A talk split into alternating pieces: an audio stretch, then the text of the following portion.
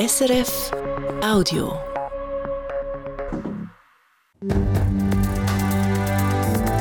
SRF 1, jetzt mit dem Regionaljournal. Regionaljournal Zürich Schaffhausen. Wegen Gefährdung vom Leben und Rassismus. Ein Zürcher Polizist muss sich heute vor dem Obergericht verantworten.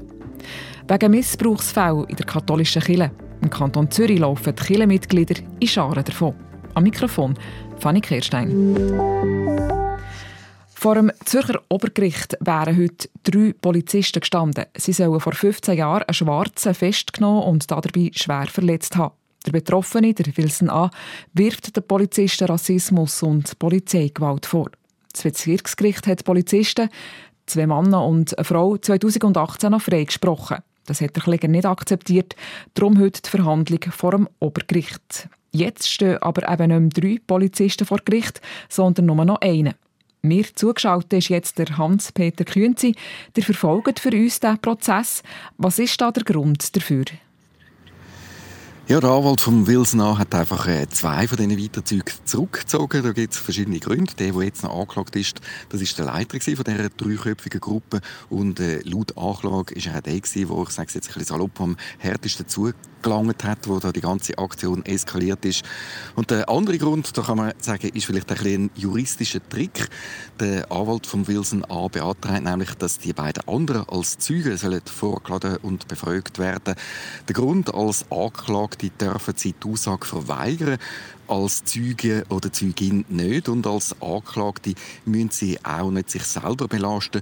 Als Zeugen aber da sind sie der Wahrheit verpflichtet. Kurz, die Anklage hofft also, dass durch die Aussagen von den beiden, die jetzt nicht mehr angeklagt sind, durch die zwei anderen Polizisten, der Polizist, der eben immer noch angeklagt ist, dann schlussendlich belastet wird. So viel also zu dem. Der Anwalt von Wilson A. hat aber noch weitere Anträge gestellt.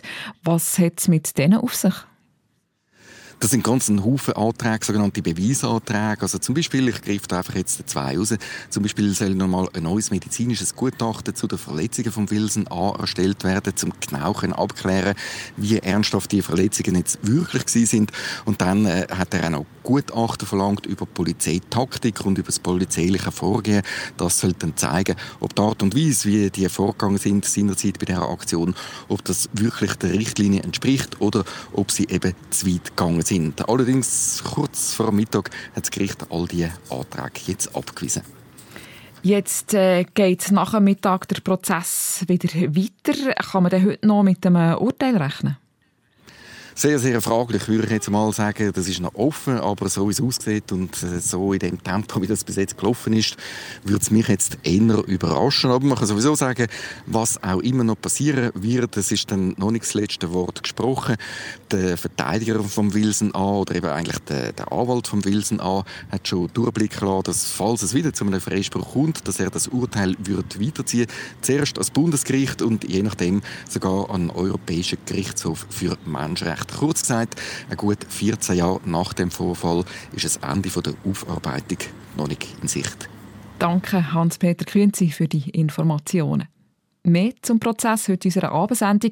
Dazu reden wir mit dem Ombudsmann von der Stadt Zürich, der regelmässig mit Fällen von sogenanntem Racial Profiling zu tun hat. Also wenn der Polizei vorgeworfen wird, sie kontrolliere jemanden nur, jemanden nur wegen der Hautfarbe. Wie viele solche Fälle gibt es überhaupt? Was hat sich in den letzten 15 Jahren verändert? Und wie gehen Polizisten mit den Rassismusvorwürfen um? Mehr dazu also heute im Regionaljournal am halb sechs. Die Zahl der Kirchenaustritte ist im letzten Jahr regelrecht explodiert. Das zeigen Zahlen, die die katholische Kirche vom Kanton Zürich heute veröffentlicht hat. Auslöser sind offenbar die Missbrauchsfälle in der katholischen Kirche, die eine Studie letzten Herbst bekannt gemacht hat. Der Sprecher Simon Spengler. Bis zum 12. September, als die Missbrauchsstudie veröffentlicht worden ist, waren die Zahlen ziemlich genau auf Vorjahrsniveau. Aber nach dem 12. September sind sie quasi explodiert. Das heißt, dass wir jetzt unter dem Strich fast genau doppelt so viel Austritte haben wie im Vorjahr. 13.900. Im Vorjahr waren es 7.222. Auch die gut 7.200 Austritte im 22 waren schon auf Rekordhöhe. Am meisten Austritte hat es aktuell bei den 30- bis 39-Jährigen gegeben, aber auch bei den Kirchenmitgliedern, die älter als 60 sind.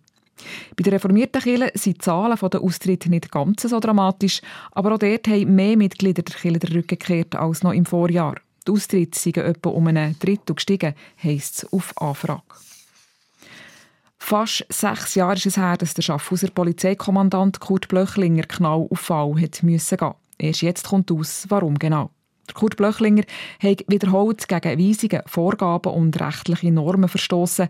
Das steht im Beschluss vom Regierungsrat aus dem Oktober 2018, wo heute die Schaffhauser AZ daraus zitiert.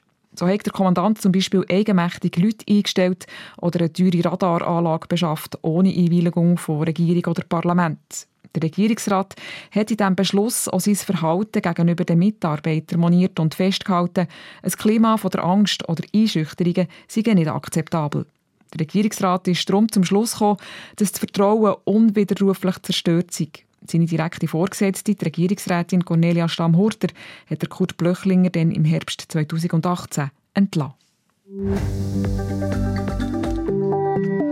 So viel also für einen Moment vom Regionaljournal Zürich Schaffhausen. Wir sind wieder zurück heute Abend um halb sechs hier auf dem Eis. Das war ein Podcast von SRF.